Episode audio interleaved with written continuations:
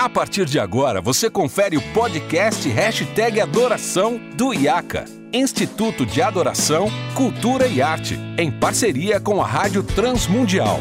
Apresentação, Renato Marinoni.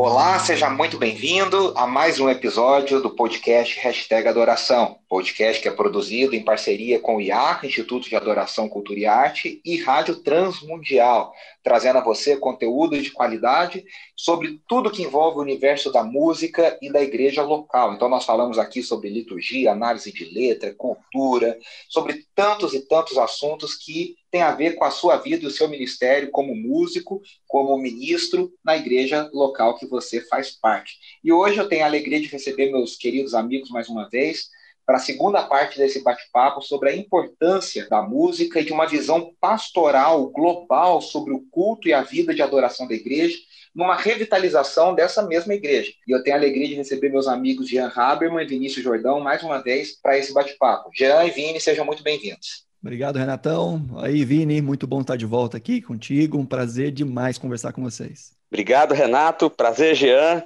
Bom demais estar nesse bate-papo aqui, podendo crescer mais uma vez, aprendendo com vocês. É isso aí. Gente, é muito legal porque, assim, eu estou em plantação de igreja, a IP Metrô começou no meio dessa pandemia, somos uma igreja ainda totalmente digital. Uma coisa é a plantação e outra coisa, nesse universo de plantação de igreja, que se fala é a revitalização, ou seja, uma igreja que já existia, estava passando por um momento difícil, alguma, às vezes uma situação complicada, uma morte de um pastor antigo, ou a troca traumática de uma liderança, questões variadas, e aí precisa haver uma revitalização dessas igrejas. E vocês dois assumiram projetos que podem ser considerados, sim, como revitalização. O Jean, uma troca de um.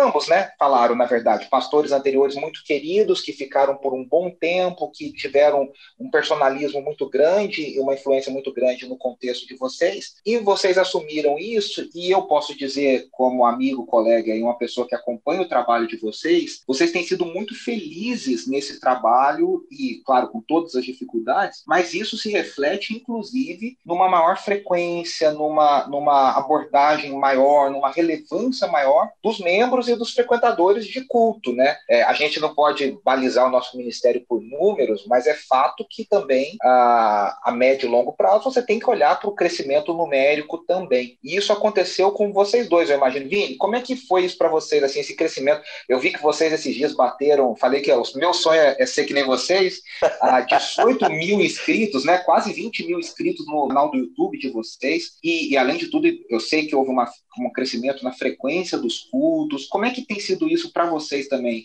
E como isso está relacionado com essa, essa, vamos dizer, essa, essa consequência natural dessa, desse pensar com excelência sobre o culto? Bom demais, Renato. Eu acho o seguinte: tem muito a ver com comunicação. Eu acho que isso, isso, isso, isso é muito importante, Renato. A, a, a, igreja que eu estou é uma igreja que tem alcançado muito não cristãos, pessoas fora da cultura religiosa. Então, eu diria que nos últimos cinco anos, a gente, pelo menos metade da igreja é formada por pessoas recém-convertidas, pessoas novas convertidas. E por que que essas pessoas se sentiram bem ali, compreenderam o evangelho? E por que que o culto, a adoração foi tão importante nesse processo? Porque se tratava de um culto, de uma adoração inteligível para o não cristão, de forma que o não cristão pudesse participar dessa adoração e não ser um mero espectador tentando adivinhar o que é que está acontecendo e por que, que está acontecendo aquilo. Então, eu acho que esse, esse talvez tenha sido quando a gente fala da adoração, do, do, da experiência que a gente tem vivido aqui, talvez essa tenha sido a, a grande ênfase que a gente tenha dado, a, a, ou, ou, talvez tenha sido a coisa mais importante que a gente tenha feito nesse sentido, de que realmente o culto passou a ser um culto menos ritualístico, aí entra um pouco daquele aspecto da informalidade que nós falamos no episódio anterior, mantendo as linhas teológicas,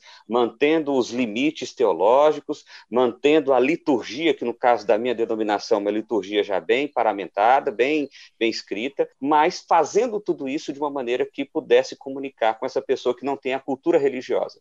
Então, isso trouxe pessoas, isso fez com que a gente comunicasse com a cidade, isso fez com que a gente recebesse visitantes. Por exemplo, agora, no período de pandemia, a nossa igreja recebe média de 20, 25 visitantes todos os domingos.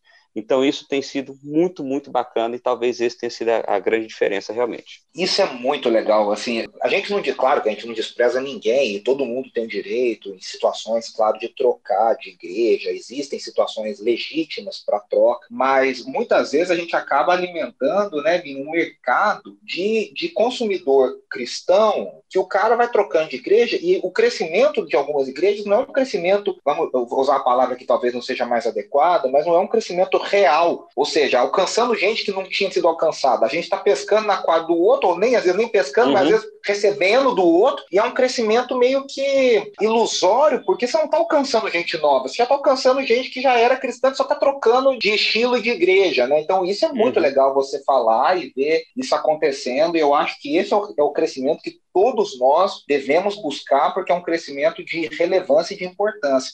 E aí, Jean, eu queria te ouvir sobre isso também, e até colocar um, mais um ponto dentro do que o Vini falou aqui. O Vini falou: olha, a gente pode ser bíblico, a gente pode ter relevância e pode ser contemporâneo, a gente pode dialogar com a cultura. Parece que não, algumas pessoas tratam como se fosse uma, esco uma escolha entre uma coisa ou outra, né? Ou ser bíblico ou ser contemporâneo. E dá para ser bíblico e ser contemporâneo, né, Jean? Vocês também têm essa experiência aí, né? Sim, é, é, uma, é uma ruptura na cabeça de muita gente, principalmente daqueles que já vêm uh, de uma, uma bagagem cristã, cultural, né, uh, de, de muito tempo, uh, de, de pensar que necessariamente espiritualidade significa formalismo. Né? E virar essa chave leva um certo tempo de mostrar pela prática mesmo, né, que pode ser algo mais contemporâneo, pode ser algo mais inclusivo, pode ser algo mais até mesmo afetivo, né, que não é só uh, um momento frio de, de simples, puro e simples uh, ensaio teológico, de, de, exercício mental, né? Mas que é um tempo de adoração mesmo, de entrega, de se colocar diante de uma pessoa, né? A gente exercita a mente, mas aquece o coração também, né? É, tem até essa frase aí do, do pastor Hernandes Dias Lopes, né? Que diz que não basta ter a luz na mente, é preciso ter o fogo no coração. E é bem isso mesmo. Exatamente. Né? É. De ter um coração aquecido pela palavra, né? E, e esse aquecer da palavra também se dá é, por instrumentos que também são afetivos, né? Como é o caso da, das canções, da adoração. Isso leva um certo tempo para ir quebrando aos poucos algumas coisas que são puro e simples legalismo ou aquilo que ficou em moda falar um tempo atrás, né? Religiosidade. Coisas que simplesmente estão lá e, e são assim porque são assim, sempre foram assim, nunca foram questionadas, em que não se tem uma base base para aquilo, simplesmente se mantém algo que vem sendo feito já há tanto tempo eu não, não me lembro de quem eu, eu peguei essa referência, uh, mas eu lembro de uma ilustração de um pastor que diz que uh, havia um pastor, não sei se é só uma ilustração ou se é um fato mesmo, que ele estava num, numa igreja e tinha um piano do lado direito do altar e ele achava que o piano ficava melhor do lado esquerdo, que fazia mais sentido e tal. E ele tentou mover aquele piano lá e as pessoas ficaram muito zangadas com ele, né, não queriam que aquilo fizesse, voltaram o piano para o lado direito do palco, ficaram bravos e durante muito tempo ele ficou ali meio que eh, emburrado com aquela situação situação, ah, ainda contando com respeito da igreja. Então ele foi embora, veio um outro pastor, e esse pastor ficou ali durante um tempo. E dois anos depois, esse pastor antigo vem até aquela igreja ali para um culto de aniversário. Quando ele chega, a primeira coisa que ele vê é que o piano está do lado esquerdo. Né? E aí ele fala assim, todo ressabiado com o pastor: Como é que você conseguiu fazer isso? Eu tentei durante tanto tempo colocar o, o piano do lado esquerdo. E ele falou assim: Bom, eu tentei também no primeiro ano e vi a resistência. E o que eu fazia é que antes dos cultos, uma meia hora antes de todo mundo chegar, eu vinha e dava uma empurradinha no piano. E a cada semana eu empurrava um pouquinho mais o piano. E quando menos a gente percebeu, o piano estava do outro lado. Então, às vezes, é necessário a, a paciência, né? a calma.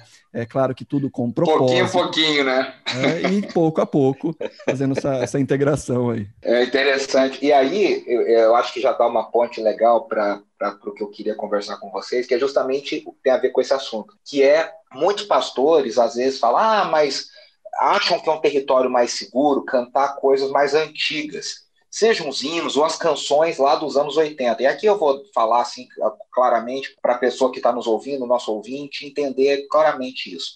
Às vezes a pessoa fala, ah, não, a gente canta aqui músicas do Ademar, músicas do Azaf, que são músicas lá dos anos 1980, algumas delas. E aí, como já passou muito tempo e tudo, já ficou meio que parte do repertório, então elas são músicas mais seguras. E aí, eu vou dizer para vocês, né, que eu acho que muitos pastores se ancoram nesse repertório mais antigo, não porque achem que não tem a coisa boa sendo produzida hoje, é porque não conhecem. É parte de uma, vamos dizer, uma preguiça, não ouvem, não conhecem, não pesquisam.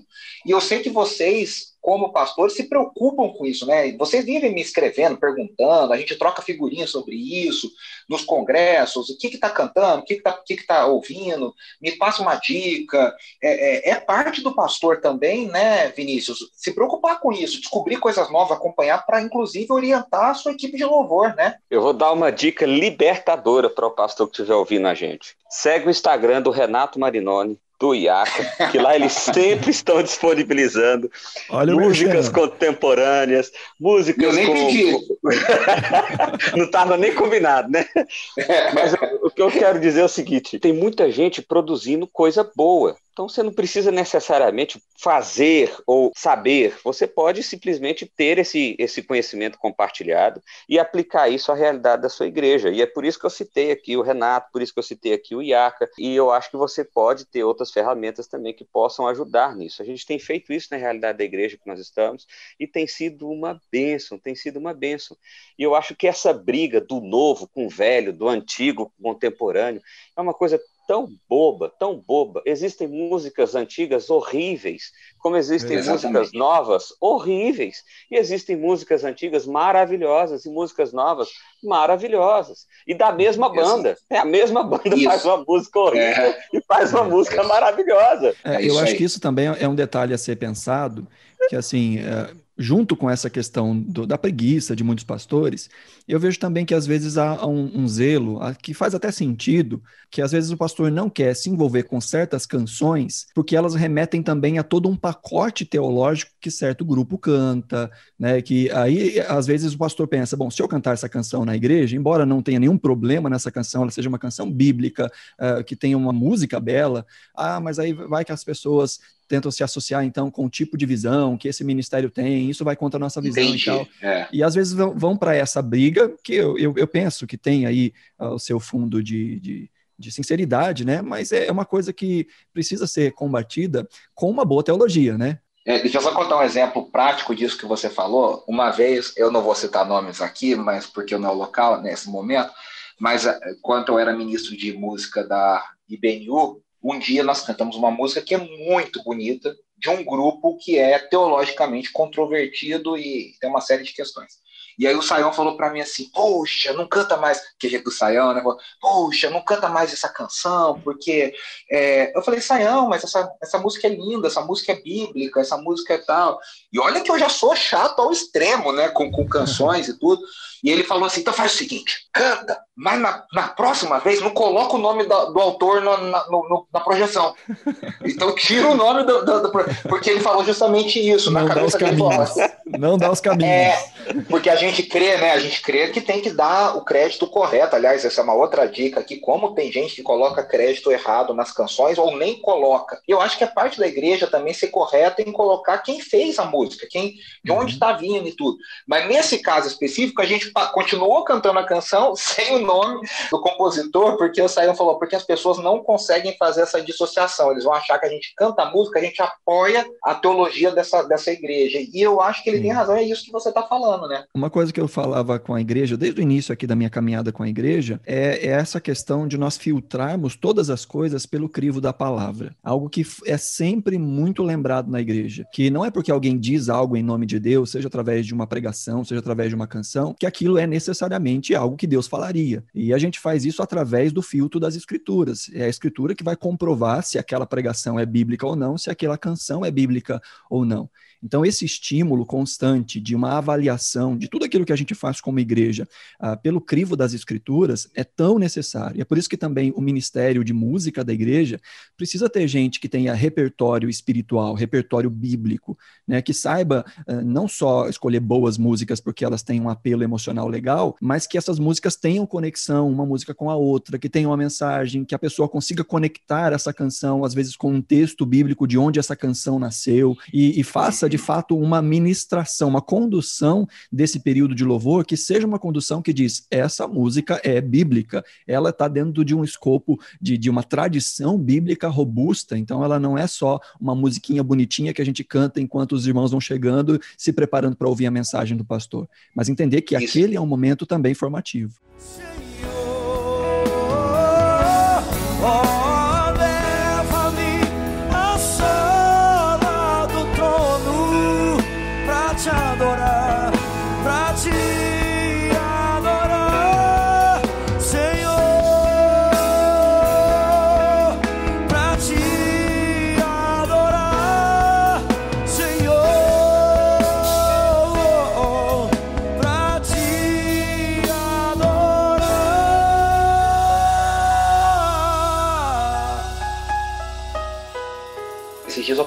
Conversando com meu amigo Andrew McAllister, que é filho do bispo Walter McAllister, e ele é o responsável pelo louvor lá na igreja deles no Rio de Janeiro. E ele estava me questionando justamente uma música que ele não deixou eles cantarem lá, o pessoal cantar lá, porque ele julgou que não era teologicamente adequado.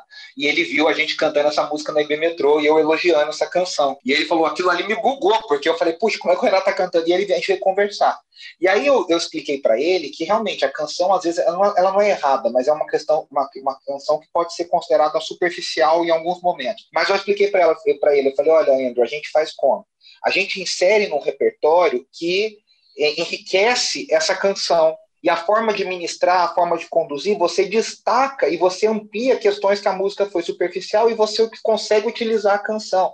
Ou seja, então, se o pastor tem esse trabalho junto com a equipe de música, com a, com a equipe de culto, de liturgia, e cria uma linguagem única para a liturgia, você faz tudo conversar, o sermão, as canções, as orações, as leituras bíblicas, a gente até tira alguns pontos fracos das canções e tira o melhor dessas canções. Só que isso uhum. também envolve, né, Vini, discipulado, né? Que aí é uma outra coisa que a gente precisa falar. É um constante acompanhamento e pastoreamento dessas pessoas, né, Vini? Sem dúvida. No, no, meu caso, por exemplo, o meu líder de louvor, que é o meu xará lá, ele tá do meu grupo de discipulado, que é um encontro que a gente tem toda semana uh, de acompanhamento. Ele e, e mais duas pessoas do grupo fazem parte do meu grupo pessoal de discipulado. A igreja tem vários grupos, mas eu tenho o meu grupo e eles fazem parte desse processo. Eu acho que isso que você está falando, Renato, tem a ver muito com, essa, com esse tema todo que a gente está abordando aqui, né, que é a questão da revitalização da igreja e a revitalização da adoração. Eu acho que isso. se o pastor não tiver essas duas coisas conectadas, ele não vai ter nenhuma nem outra. Eu diria que a revitalização da igreja começa a partir da revitalização da adoração. Se as pessoas estão indo ali na igreja simplesmente cumprindo um rito, se a pessoa que está ali ministrando a música está ali simplesmente cumprindo uma obrigação, então você não vai ter vida. E se você não vai ter vida, então a coisa não vai acontecer, né? não vai ter entrega de coração e a coisa não vai acontecer.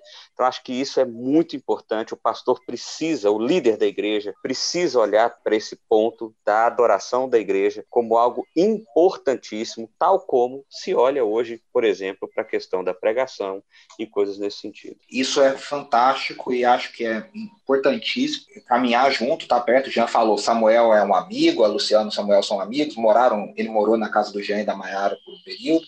E aí eu queria caminhar para a parte final do nosso papo é, com prática de vocês. Vamos falar na prática. Jean, como é que você faz? Você passa o tema da pregação, você sugere músicas, vocês discutem repertório junto, você confia para o Samuel, você confia para os outros líderes de louvor, você checa depois. Como é que é na prática essa, essa estruturação do culto e do repertório e, de toda essa visão global sobre a adoração, quando a gente fala adoração, o culto da igreja. É, bom, nós temos de vez em, quando, isso não é nada formal, é, é um, mais um bate-papo mesmo, um tempo de realinhamento. Né? Ah, no início, bem no início, nós pegamos todo o repertório da igreja e vimos música a música, as letras que tínhamos ali diante de nós. Né? Fizeram a limpa, foram, né? É, fizemos a limpa, já tiramos ali, ó, não canta mais essa é, por causa disso, disso, disso. Então, não foi só um processo de eu não quero cantar essa música, eu não gosto dessa. Mas é uma ideia de, olha, vamos ver a mensagem. É relevante, não é relevante? É bíblica ou não é bíblica? E fizemos essa limpa. E a partir de então, a, as músicas que são trazidas ao repertório, Uh, algumas eu, eu venho a sugerir, outras eles mesmos encontram essas músicas, vem a teologia, passa primeiro pelo crivo deles, e se passou pelo crivo deles, raramente tem alguma coisa que eu tenho que destacar. Eles me apresentam essas canções e elas entram para o repertório. Então, voltam, entram para o repertório que já tem constituído, né? E vez ou outra nós conversamos a respeito uh, de, de uma integração dessas canções também com o próprio culto. Uh, eles decidem aqui a lista de louvor com muita antecedência. Então, tem tempo também para que a gente possa ter um diálogo, principalmente que na nossa igreja nós trabalhamos com séries de, de exposições, então os temas já estão mais ou menos ali já definidos, né? Então fica mais fácil de unir uma coisa com a outra. Aí quando não há uma possibilidade, é um louvor que não destoa da mensagem comum ali do, do culto e do, do, escopo total, né? Da, da, nossa teologia eclesiástica, daquilo que nós temos como igreja, como teologia bíblica também, né? Isso é muito legal, né? Quando você faz a série, a nossa experiência com a BMetrô, meu trabalho na MBNU, sempre foi assim a gente já tinha né, o tema do mês, ou a série de mensagens, os temas que iam ser trabalhados, e aí facilita muito a vida do líder de louvor para pensar, porque também não tem que ser aquela coisa né, ipsis literis, né, ou seja, é exatamente ponto a ponto, é uma coisa que você tem que enriquecer o sermão, né, uhum. enriquecer uhum. a mensagem do culto também com, essa, com esses temas das é, canções. E, e às vezes culto. são até assuntos que são complementares, né, às vezes a pregação isso, vai para um, um, caminho, é. e aí o, o tempo de canção, ele é complementar daquilo. Ele é uma outra mensagem, mas não é uma mensagem que está fora. Ela complementa aquilo que Exatamente. a pregação traz. E, para vocês, Vini, como funciona aí também essa parte bem prática do trabalho de vocês? É, eu diria que é algo muito, muito parecido, né? Aqui a gente também ah, faz a séries de pregações. Normalmente a gente faz exposições de texto bíblico de maneira sequenciada. Então, por exemplo, domingo passado eu terminei uma série de pregações segunda Pedro. E aí eu já ali tem onde eu termino, onde eu começo. Então, o ministro de louvor, ele vai fazer a seleção de música. Nós já, tinha, já temos o nosso repertório pronto, analisado, tudo certinho. E é como o Jean disse aí, por vezes eu mesmo indico, falo, olha, Vinição, olha essa música aqui, que bacana, eu acho que vai ter tudo a ver com a série que a gente está tratando. Ou ele mesmo faz o contrário, pastor, dá uma olhada nessa aqui, vê o que você acha. E aí a gente vai trocando essa conversa de maneira muito informal, nosso contato é muito, muito próximo, então isso tem muita facilidade. Então, assim, o que a gente faz é isso. A, o culto ele tem uma temática, ele tem uma, ele tem uma, uma lógica. Então, desde a leitura bíblica até as músicas, até as orações, até a pregação, nós estamos abordando tudo uma mesma perspectiva, tudo no mesmo caminho, tudo na mesma direção. Então, isso é muito importante para nós e a gente, a gente tem caminhado nessa direção. No nosso caso, o ministro de música tem muita liberdade para acrescentar músicas, para tirar, para fazer o repertório do dia e etc, etc. Ah, e o que acontece normalmente é isso: quando vai se colocar uma nova música no repertório, ele me encaminha, mas é raramente também há alguma observação a ser feita. Ele me encaminha, pastor, dá uma olhada aí vê o que, que você acha. Eu fiz até uma pegadinha com ele domingo passado, ele mandou uma música e eu perguntei assim: rapaz, você não viu nada de errado nessa música? Ele falou: não. Eu falei: você tem certeza? Eu não acredito nisso. Ele falou: eu tenho certeza que, que você viu de errado? Eu falei, eu não vi nada também não, tá tudo certo. Tô só de pensar. Pegadinha. É, mas isso é legal, né? À medida que você tem amizade, relacionamento e caminha junto, isso é muito natural e vai ganhando confiança, né? Que é aquele relacionamento não é nem distante demais e nem dominante demais, né? É, uma coisa também que eu me lembrei aqui agora, que é uma prática e, e acontece de maneira muito natural, uh, nunca pedi para que fosse feito isso, mas frequentemente eu vejo o Ministério de Louvor uh, no período de adoração, fazendo alguns resgates de coisas que foram expostas na pregação anterior, meio que fazendo uma ponte com aquilo que vem pela frente. É, eles fazem essa ponte durante o período de louvor, Uh, e isso já deixa preparado para a sequência da mensagem. Muito bacana também. Fabuloso, muito legal. Meus amigos, eu quero agradecer vocês. O papo foi incrível, muita coisa legal. E eu queria que vocês fizessem um merchan mesmo. O YouTube da igreja, as redes sociais da igreja, de vocês, pessoal, como é que o pessoal pode seguir, acompanhar vocês também. Então, fala aí, Vini, como faz o pessoal acompanhar a igreja presbiteriana de séries? Legal demais. Bom, a nossa igreja é, chama Igreja Presbiteriana Petrópolis e é só você pôr IP Petrópolis, seja no Instagram, seja no YouTube, seja no Facebook, IP Petrópolis, e você deve nos encontrar aí, tá? E Petrópolis é o nome do bairro, as pessoas sempre perguntam isso, é Petrópolis Rio de Janeiro? É. Não, é Petrópolis, nome do bairro. Em Séries tá. Goiás, é isso aí. Séries Goiás. E as minhas redes sociais é PR Vinícius Jordão, PR Vinícius Jordão, também no Instagram, Facebook, enfim, tudo igual também. Bom demais, gente, foi um prazer estar com vocês aqui. Obrigado, amigo. Você já Bom, a nossa igreja é uma igreja pequena, aí ultimamente por essa questão que nós estamos passando, esse tempo diferente que nós estamos passando como nação e como mundo, né? Nós temos também concentrado bastante das nossas atividades de maneira online. Então, os nossos cultos são transmitidos no, nos domingos à noite às 19 horas.